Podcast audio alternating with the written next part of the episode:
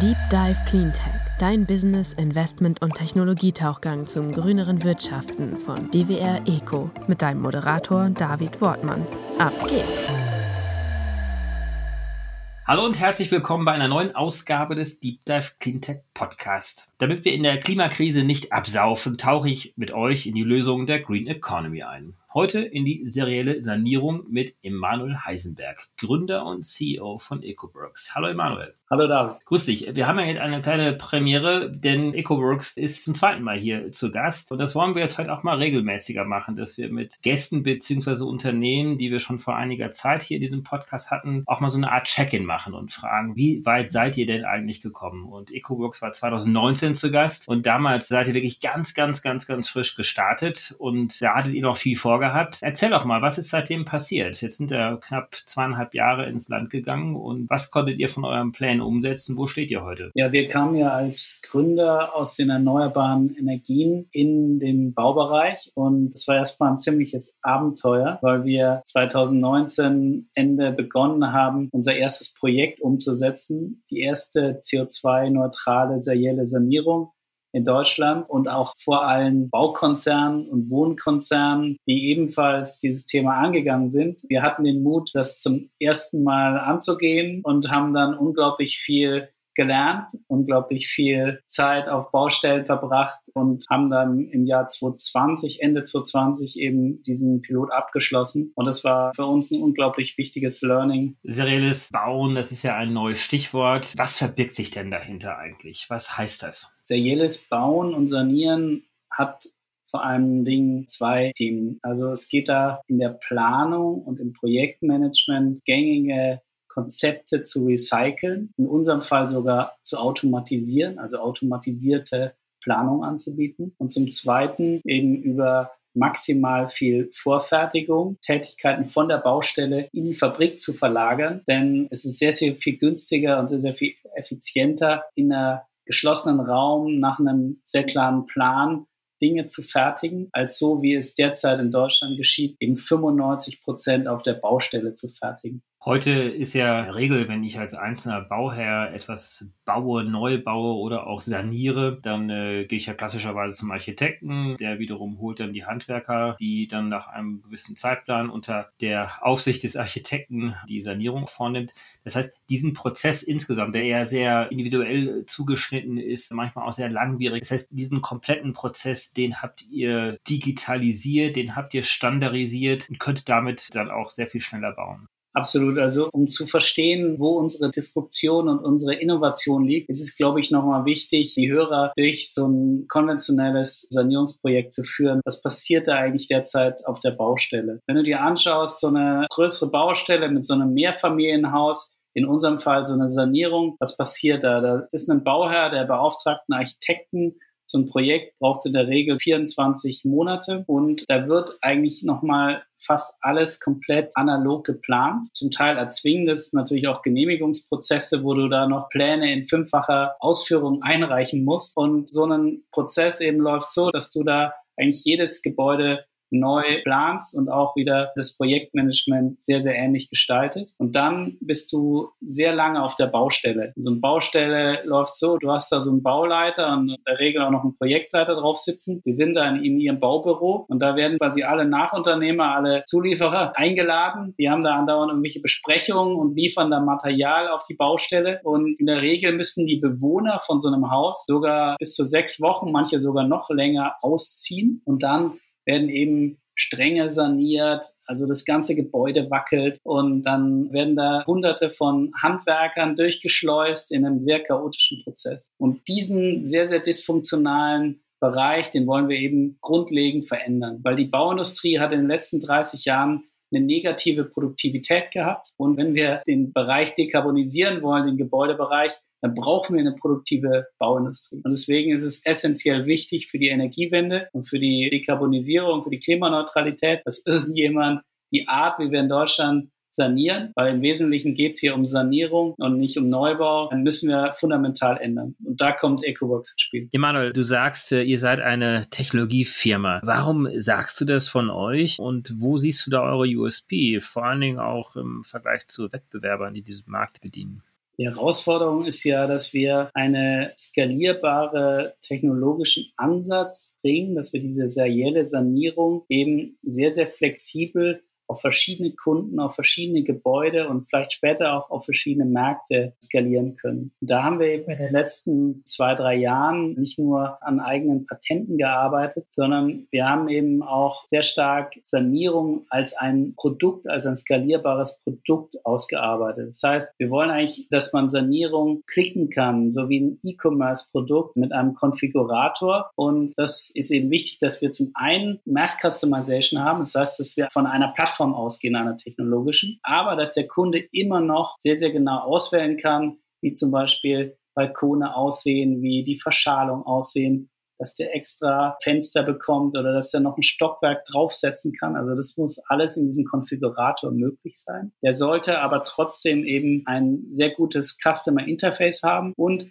er sollte eben komplett automatisierbar sein. Also das heißt, dass die Deliverables, die wir in dem Planungs- und Projektmanagement-Prozess haben, eben weitestgehend automatisierbar sind. Also kann man sich ja so ein bisschen wie so einen Gang zu Ikea vorstellen, wo man sich die Küche konfigurieren lässt und über ein Programm Drag and Drop konfiguriert man sozusagen seine eigene Küche. In eurem Fall ist das so natürlich noch sehr viel professioneller und auf B2B-Kunden natürlich ausgerichtet, dass dann tatsächlich auf Basis der erhobenen Daten des Gebäudes entsprechend hier dann die unterschiedlichsten Dinge konfiguriert werden können, wie Materialien, Farben und sonstige Themen. Absolut. Und um das zu können, ist eben auch sehr, sehr wichtig die Gebäudeauswahl. Also auch da setzen wir sehr stark Technologie ein, dass wir eben über KI erstmal sehr, sehr viele Gebäudeattribute bewerten, bevor wir in so ein Projekt gehen. Das heißt, wir ranken Gebäude und überlegen uns, sind die sehr, sehr gut mit unserer Methode sanierbar? Sind die gut zugänglich? Haben die die richtige Typologie? Das heißt, sind da keine großen Versprünge oder andere bauliche Probleme, die uns eben daran hindern würden, mit diesem technologischen Ansatz zu dran Kannst du da mal tiefer einsteigen? Also wie unterscheiden sich in Deutschland ganz grob die unterschiedlichsten Gebäudetypen und welche adressiert ihr da mit eurem Geschäftsmodell? Du hast in Deutschland ungefähr so zwischen 41, 42 Millionen Wohneinheiten. Hast du irgendwie so 16 Millionen Ein- und Zweifamilienhäuser und dann hast du die Hälfte der Wohneinheiten ungefähr so in dem Mehrfamilienhausbereich. Und in dem Mehrfamilienhausbereich gibt es unterschiedliche Baualtersklassen und Typen. Und wir fokussieren uns jetzt typischerweise auf Gebäude aus den Baualtersklassen so 50er, 60er, 70er, 80er Jahre. Also so Mietshäuser, die auch typischerweise gar nicht im Inneren von hochpreisigen Städten liegen, sondern eher an den Randlagen von Großstädten oder eben auch in so Mittel- und Kleinstädten in schlechteren Lagen. Und für diese Objekte, die wir mit einem sehr, sehr komplexen Algorithmus suchen und die wir sehr, sehr stark selektieren, haben wir diese Geschäftsmodelle eben sehr, sehr weit entwickelt. Und das sind ungefähr drei Millionen Wohneinheiten. Das entspricht praktisch einem Backlog an Projekten von 330 Milliarden allein in Deutschland, die eben optimal auf unsere Methode passen und die wir jetzt eben schnellstmöglich angehen wollen, weil wenn wir Energiewende machen, dann schafft man das eher an solchen Objekten als jetzt an den Gründerzeitwillen in den Zentren. Wie groß ist denn der Unterschied zwischen dem Neubausegment und dem Sanierungssegment? Wir haben ja einen gewissen Bestand, der saniert werden muss, um die Klimaziele einzuhalten. Auf der anderen Seite werden ja auch immer wieder neue Gebäude dazugebaut. Kannst du da noch ein bisschen reingehen und das doch mal ein bisschen gewichten, wie groß die Unterschiede hier sind und wie groß der Hebel jeweils auch ist für die Dekarbonisierung? Also so ein Neubauprojekt in einem Standard zu bauen, der uns zur Klimaneutralität Mobilität zu führen, ist heute eigentlich relativ easy. Und deswegen verstehe ich auch die Bundesregierung, dass sie sagt, die kappt so unambitionierte Förderungen für Projekte, die eigentlich noch nicht mal dem Stand der Technik entsprechen und gibt eigentlich nur noch Fördergelder an Neubauprojekte, die so ein bisschen ambitionierter sind auf Basis von erneuerbaren Energien, also sprich Wärmepumpe und PV auf dem Dach und auch einer gewissen Gebäudehülle, die effizient ist. Also das im Neubaubereich Haken dran, das ist eigentlich zu erwarten, dass Neubauprojekte so sein sollten. Um hier vielleicht die Klammer nochmal kurz aufzumachen, das ging ja stark durch die Presse durch, dass äh, der neue Wirtschafts- und Klimaschutzminister relativ schnell dieses KfW-Programm gestoppt hat. Aber hier muss man auch zum Hintergrund wissen, ohnehin war das ja so, dass die meisten Gebäude mit dem KfW 55 Standard ja gebaut worden sind und damit eigentlich die Förderung auch ins Leere gegangen ist. Insofern war es nur folgerichtig vom Minister, dieses Programm dann auch zu stoppen. Das vielleicht aber ganz kurz zur Einordnung. Ich glaube, das ist wichtig zu wissen und wir können dann nachher noch mal ganz kurz auch über die Förderung und die politischen Instrumentarien sprechen. Ich hatte dich unterbrochen. Du wolltest weitermachen mit dem Gebäudesegment der Sanierungen. Genau. Und wenn du dir jetzt mal den deutschen Markt, Europa können wir auch noch nachher angehen, aber sagen wir den deutschen Markt anschaust, das ist der Sanierungsmarkt ungefähr 150 Milliarden groß, wovon 57 Milliarden energetisch bedingte Sanierungen sind. Das heißt schon mal, es ist ein Riesenproblem, dass die Leute sanieren, aber gar nicht die energetischen Themen angehen und die rechts liegen lassen, weil die einfach zu teuer sind und zu komplex sind. Und von den 57 Milliarden, die überhaupt energetische Maßnahmen machen, werden häufig nur Einzelmaßnahmen gemacht, wie zum Beispiel dass die mal irgendwie ein Dach dämmen oder dass die da neue Fenster einbauen. Aber es werden eben andere Maßnahmen, die unbedingt wichtig sind, um zu einer Klimaneutralität zu kommen, nicht gemacht, wie jetzt zum Beispiel ein Haus zum Beispiel vorzubereiten auf einen Betrieb mit Wärmepumpen, wo man eben mit Temperaturen dieses Haus dann versorgt, die irgendwie passend zur Wärmepumpe sind. Und da ist jetzt der Gesetzgeber eben auch reingegangen und hat gesagt, wir wollen Sanierung klar weiter fördern, aber es wird eben gerade im Ministerium sehr stark darüber gearbeitet, auch da nochmal eine Zuspitzung zu machen. Das heißt, Sanierungen, die dem Klimapfad Klimaneutralität entsprechen, stark zu fördern und andere Sanierungen, die beispielsweise noch auf Basis von fossiler Energieversorgung, also Öl- und Gaskesseln, förderfähig wären oder eben Dämmmaterial verbauen, was nicht klimaneutral am Ende ein Gebäude erzeugt, was in die Richtung Klimaneutralität geht, dass man das eben auch nicht mehr fördert. Also auch da ist es jetzt sehr, sehr wichtig, dass die Regulatorik, dass das Ministerium jetzt diese KfW-Programme weiter zuspitzt, weil klar ist, wenn mal ein Bauherr so einen nicht ambitionierten Klimapfad verbaut hat, dann will der jetzt in den nächsten 30, 50 Jahren seine Gebäudehülle eigentlich gar nicht mehr anfassen. Und das heißt, wir sind schon nach dem Zeitpunkt, wo wir in Deutschland komplett klimaneutral sein wollen, also 2045. Wie groß ist denn der Dekarbonisierungspfad im Gebäudebereich? Also wie viele Millionen Tonnen werden erwartet, dass der Gebäudebereich einspart über die nächsten Jahre hinweg, bis 2030 zum Beispiel? Also ich kann dir die Megatonnenzahl aktuell gar nicht sagen, weil die Programme jetzt gerade umgeschlagen sind. Aber ich kann dir quasi das übergeordnete Thema sehr, sehr genau sagen, weil es im Kern von EcoWorks ist. Und zwar weltweit und in Deutschland ist es ähnlich, entstehen 38 Prozent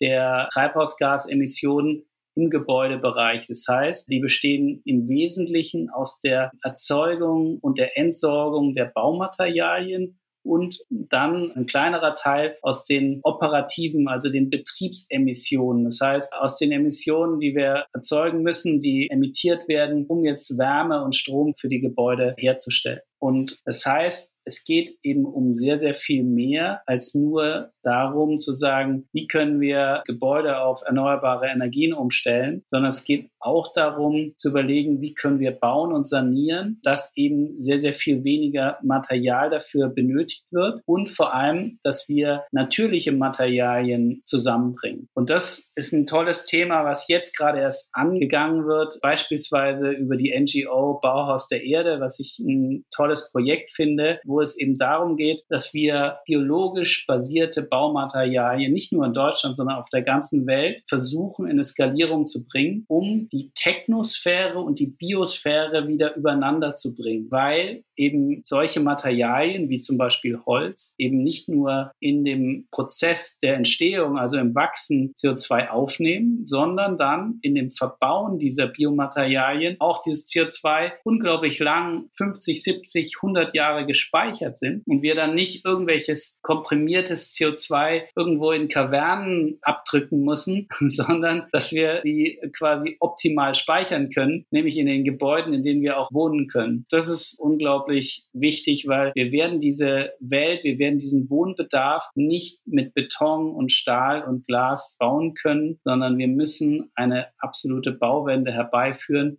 was die Materialien und was auch die Entsorgung später der Materialien angeht. Du hast es ja schön aufgefächert, welche Dimensionen eigentlich das Thema ökologisches Bauen und klimaneutrales Bauen und Sanieren hat, nämlich die Materialien, die, glaube ich, sehr stark auch in der Diskussion manchmal unterschlagen werden und dann auf der anderen Seite natürlich der Betrieb. Welche Energien nutze ich überhaupt oder welche Energien kann ich auch vermeiden zu nutzen? Das ist das Stichwort Energieeffizienz. Noch ein Punkt, den darf man nicht vergessen.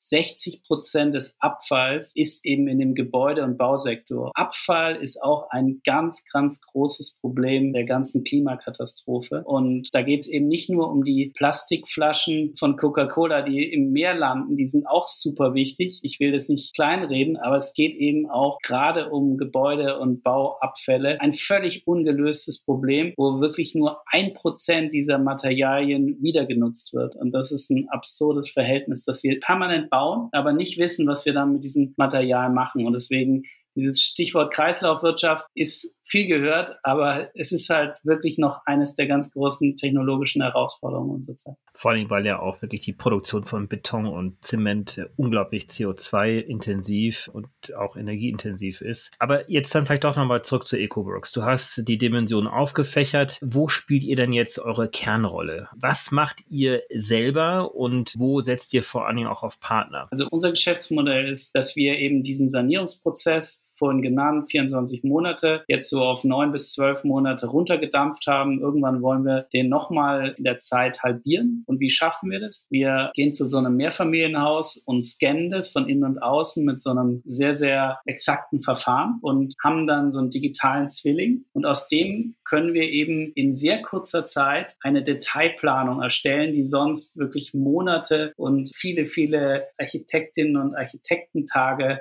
bedarf, können wir ziemlich stark automatisiert herstellen. Dann können wir eben auch sehr einfach solche Produktionspläne erzeugen, damit eben diese Gebäudehüllen, wo schon die gesamte Versorgungstechnik integriert ist, in der Fabrik gebaut wird, auf so einer Holzbasis, also Holzrahmen mit so Zellulose-Dämmung innen drin. Aber diese Produktion macht ihr jetzt nicht selber, sondern dafür habt ihr dann einen Partner, der das macht. Genau, bisher und das wird auch in den nächsten Jahren noch so bleiben, arbeiten wir da mit sehr renommierten großen Produktionsfirmen als Auftragsfertiger. Wir können uns vorstellen, auch mit denen oder vielleicht irgendwann sogar mal selber so eine vollautomatisierte Produktion selber zu gestalten, einfach um nochmal Kapazität und Delivery zu stärken. Und dann lassen wir diese Gebäudehüllen installieren. Und das ist halt auch ein enormer Vorteil gegenüber diesem konventionellen Sanierung, was ich vorhin genannt habe. Eben so ein Fassadenelement kann in 20 Minuten installiert werden. Das ist so drei Meter hoch und sechs beziehungsweise zwölf Meter breit. Und in diesem Fassadenelement ist eben schon das Fenster integriert, die Dämmung integriert, die Lüftung integriert und wir können auch praktisch alle Leitungen, also die Heizung und Warmwasserversorgung, aber auch die Elektroleitung in solchen Fassadenelementen direkt in die Wohnungen führen. Das heißt, wir können komplett von außen, wir nennen es minimalinvasiv, so ein Gebäude sehr, sehr schnell CO2-neutral sanieren auf einem sehr hohen Standard. Das heißt, man muss sich ja so vorstellen, es gibt das existierende Gebäude und links und rechts und von oben das Dach wahrscheinlich auch. Da kommt dann eine Schale drauf und diese Schale ist so intelligent, dass sie nicht nur Energieeffizienz ermöglicht, sondern auch all die Verbräuche, die ein solches Haus hat, gleich mit sich führt und dann minimal invasiv, wie du es gerade so schon ausgedrückt hast, eigentlich dann nur punktuell durch die alte Gebäudehülle um dann die Menschen, die dieses Gebäude nutzen, zu versorgen. Genau, also oben auf dem Dach ist so eine vormontierte Photovoltaikanlage und die erzeugt übers Jahr gesehen mehr Energie als die Mieter für Heizung, Warmwasser und ihren Strom benötigen. Und die versorgt eine Wärmepumpe unten im Keller, die über unsere Leitungselemente dann hoch in die Wohnung geführt werden. Und dadurch ist dieses Gebäude dann im Betrieb zumindest ein Energie-Plus-Haus oder hat eben keine Emissionen mehr, Betriebsemissionen, weil mehr Energie da erzeugt wird als verbraucht. Wie viele Referenzprojekte habt ihr bereits schon im Markt? Also wir haben eben dieses erste Projekt da in Hameln mit so drei Häusern oder drei Objekten gebaut. Und derzeit arbeiten wir an fünf Projekten mit so rund 20 einzelnen Objekten im Bundesgebiet verteilt. Und wir haben natürlich jetzt eine riesen Pipeline an weiteren Projekten. Also wir wollen dieses Jahr rund 8 Millionen umsetzen, nächstes Jahr 45 Millionen umsetzen. Also wir haben da einen aggressiven Wachstumsplan, der uns hoffentlich dann 2027 auf über eine Milliarde Umsatz bringt. Und das Ziel von uns ist gar nicht so sehr nur Umsatz oder Gewinn damit zu erzielen, sondern wir hoffen damit die Art, wie in Deutschland und hoffentlich auch international saniert wird, zu verändern. Wie kommt ihr denn an die Kunden ran oder wer sind denn eure Kunden? Das ist ja jetzt nicht der einzelne Hausnutzer oder Mieter, sondern die Wohnungsbaugesellschaften und so weiter und so fort. Also wir fokussieren uns sehr stark auf große Wohnkonzerne, aber auch Wohnunternehmen, die eben 5000 Wohneinheiten und mehr haben. Wir sind aber auch mit Baugenossenschaften, die noch kleiner sind, in spannenden Projekten. Aber so ein Kernfokus ist natürlich auf Wohnunternehmen, die passende Objekte und am besten auch viele Objekte haben, um mit denen eben in eine längere Geschäftsbeziehung mit Rahmenverträgen zu kommen, wo wir auch einen signifikanten Anteil deren Bestände sanieren können. Und wie kommen wir an die ran? Also es ist ein reines B2B-Geschäft. Das heißt, wir haben mittlerweile sehr, sehr viel Inbound-Leads. Das heißt, dass Wohnungsunternehmen schon über die Website oder über andere Kanäle auf uns zukommen oder über Ministerien, über Energieagenturen. Und wir haben aber auch eine sehr gute Vertriebsorganisation mit Key-Accountern, die dann den Unternehmen erklären, was serielle Sanierung ist, was ihre Vorteile sind und die dann die Projekte akquirieren. Und die Umsätze finden jetzt auf welcher Basis statt? Die 45 Millionen, die ihr euch nächstes Jahr vornimmt. Es gibt quasi ein schlüsselfertiges Projekt, was ihr den Kunden anbietet und dann einen Fixpreis oder wie genau ist das Bezahlmodell? Das Bezahlmodell ist, dass wir in der Regel so ein zweistufiges Modell haben. Erstmal planen wir und dann werden wir eben auch ein Generalübernehmer dieses Projektes, das wir eben auch ausführen. Also wir sind wirklich ein Bauunternehmen, natürlich ein sehr technologisch basiertes Bauunternehmen, was eine IP-basierte, strikte Roadmap hat. Aber der Kunde kriegt von uns also eine Full-Scope-Sanierung. Und das Projekt ist dann fertig und der Kunde idealerweise auch zufrieden und damit hört dann die Kundenbeziehung auch auf? Oder habt ihr dort schon Ideen entwickelt, wie ihr diese Kundenbeziehung längerfristig aufrechterhalten könnt, beziehungsweise vielleicht sogar auch darüber nachdenkt, Richtung Energieversorgung als solches zu gehen, weil ihr könntet die Gebäude gleich mit Energie versorgen, mit Partnern möglicherweise zusammen? Wir haben das bei unserem ersten Use Case, bei unserem Proof of Concept in Hameln auch getan. Also sind wir zum einen eben Planer und ausführendes Unternehmen, also Generalübernehmer gewesen. Wir sind aber auch Energiedienstleister gewesen, dass wir Wärme liefern, aber auch Mieterstrom liefern. Also wir haben alles einmal durch, aber wir werden uns jetzt erstmal in Zukunft nicht auf die Energielieferungen konzentrieren, weil einfach diese Automatisierung der Planung und die Vorfertigung einfach technologisch ein unglaublich anspruchsvolles Thema ist. Und wir müssen ja da auch, sagen wir, die Delivery und die Kapazität garantieren. Und deswegen haben wir da schon genügend unternehmerische Aufgaben und fokussieren uns da. Ihr habt ja eine äußerst gute Ausgangsbasis jetzt. Ihr seid im Markt. Ihr habt gezeigt, dass das Konzept funktioniert. Ihr habt gewissermaßen auch Rückendeckung von Seiten der Politik. Zumindest auf der deutschen Ebene gibt es ja mit der neuen Bundesregierung einen neuen Koalitionsvertrag, in dem taucht sogar auch das Stichwort serielle industrielle Sanierung auf. Also im Prinzip genau das, was ihr ja auch vorhabt. Es gibt ganz klare Ziele von Seiten der Bundesregierung, bis 2030 65 Prozent des Wärmebereiches zu dekarbonisieren. Das ist ja im Kern der Gebäudebereich. Also ihr habt da ja ganz, ganz viel Rückenwind. Was nehmt ihr euch jetzt vor? Vielleicht zu dem Rückenwind eine Bemerkung. Der größte Rückenwind, den wir bekommen, den bekommen wir gerade aus Brüssel, nämlich durch die sogenannten MAPS, die Minimum Energy Performance Standards. Und das ist eine jetzt in der Kommission befindliche neue Gesetzgebung, die sehr bald verabschiedet wird dass bestimmte Gebäude, diejenigen, die die Energieeffizienzklassen G und H haben, nicht mehr vermietbar sind mit einer Übergangsfrist. Das heißt, das ist ein massiver Eingriff, natürlich auch in Eigentum, ein massiver Eingriff für die Vermieter, dass sie eben ungefähr 16 Prozent der Mehrfamilienhäuser, das sind 3,4 Millionen Wohneinheiten allein in Deutschland alleine in diesem Mehrfamilienhausbereich mit einer Frist von fünf Jahren und da gibt es noch mal ein paar Ausnahmegenehmigungen, aber in einem sehr, sehr kurzen Zeitraum nicht mehr vermieten. Was wird passieren? Zum einen übersteigt es jetzt völlig die Kapazität der Sanierungsindustrie in Deutschland. Das heißt, wir müssen technologisch sowieso unglaublich viel verändern. Zum anderen ist es eben so, dass diejenigen Wohnungsunternehmen, die technologisch nicht imstande sind, so schnell zu sanieren, diese Objekte in den Markt geben können, was wiederum eine unglaubliche Chance für konsolidierende große Wohnungskonzerne sind oder auch Private Equity Häuser, diese Objekte aufzunehmen und die klimaneutral zu sanieren. Und das ist, glaube ich, der beste Rückenwind, den wir überhaupt haben können.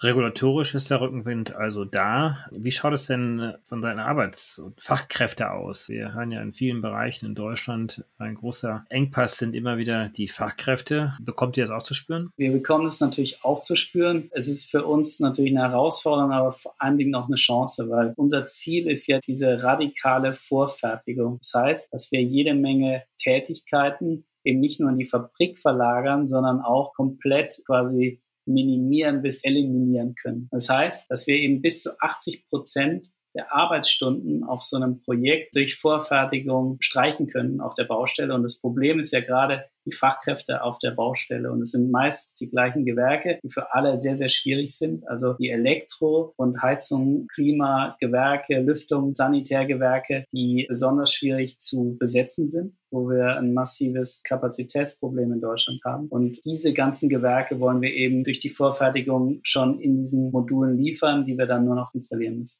Also für uns ist natürlich dieses Fachkräftemangelthema auch eine unglaubliche Herausforderung, weil wir ja trotzdem eben nicht nur Planer, sondern auch Bauleiter, Projektleiter haben und auch eben diese Installation sicherstellen müssen. Das heißt, wir müssen bundesweit eine Installationsqualität von verschiedenen Vorgängen vorhalten. Und derzeit für diese überschaubare Anzahl an Projekten können wir das eben mit Fremdfirmen, die bundesweit agieren, hinkriegen. Wir werden aber auch nächstes Jahr ein eigenes Installateursteam von 30, 50 Leuten aufbauen müssen, um eben auch weniger erpressbar zu sein, um eben diese Installationsschritte auch immer weiter zu perfektionieren. Wir haben zum Beispiel für diese Module eigene Befestigungssysteme entwickelt, damit man eben die noch leichter einhängen kann, ohne Gerüst, einfach nur mit einem Kran, damit dieses ganze serielle Sanieren in die Richtung von so einer PV-Installation kommt. Wir werden es nicht ganz so leicht hinkriegen, aber es soll letztendlich dahin gehen, dass man in wenigen Tagen eben von außen mit eigenen Installateuren sehr, sehr schnell solche Projekte installieren. Reicht es denn, wenn ihr euch selber hinsetzt und diese Fachkräfte ausbildet oder wünscht ihr euch dort Unterstützung? Denn mir scheint es doch so, dass alle möglichen Branchen gerade Fachkräfte brauchen und am Ende wird man da auch in einem gewissen Wettbewerb stehen, weil Fachkräfte einfach begrenzt sind. Wird es dann rein rein über die Attraktivität des Berufes gehen, möglicherweise auch über Gehaltszahlungen oder wo wünscht ihr euch noch mehr Unterstützung vielleicht? Ich hoffe schon, dass sowohl in den Handwerkskammern als auch in der Bundesregierung dieses Thema als eine große Chance gesehen wird, weil das hat ja das Potenzial, nicht ganz so groß wie die Autoindustrie zu werden, aber schon ein wirklich hunderte von Milliarden im Jahr großes Feld für die deutsche Industrie, um nicht nur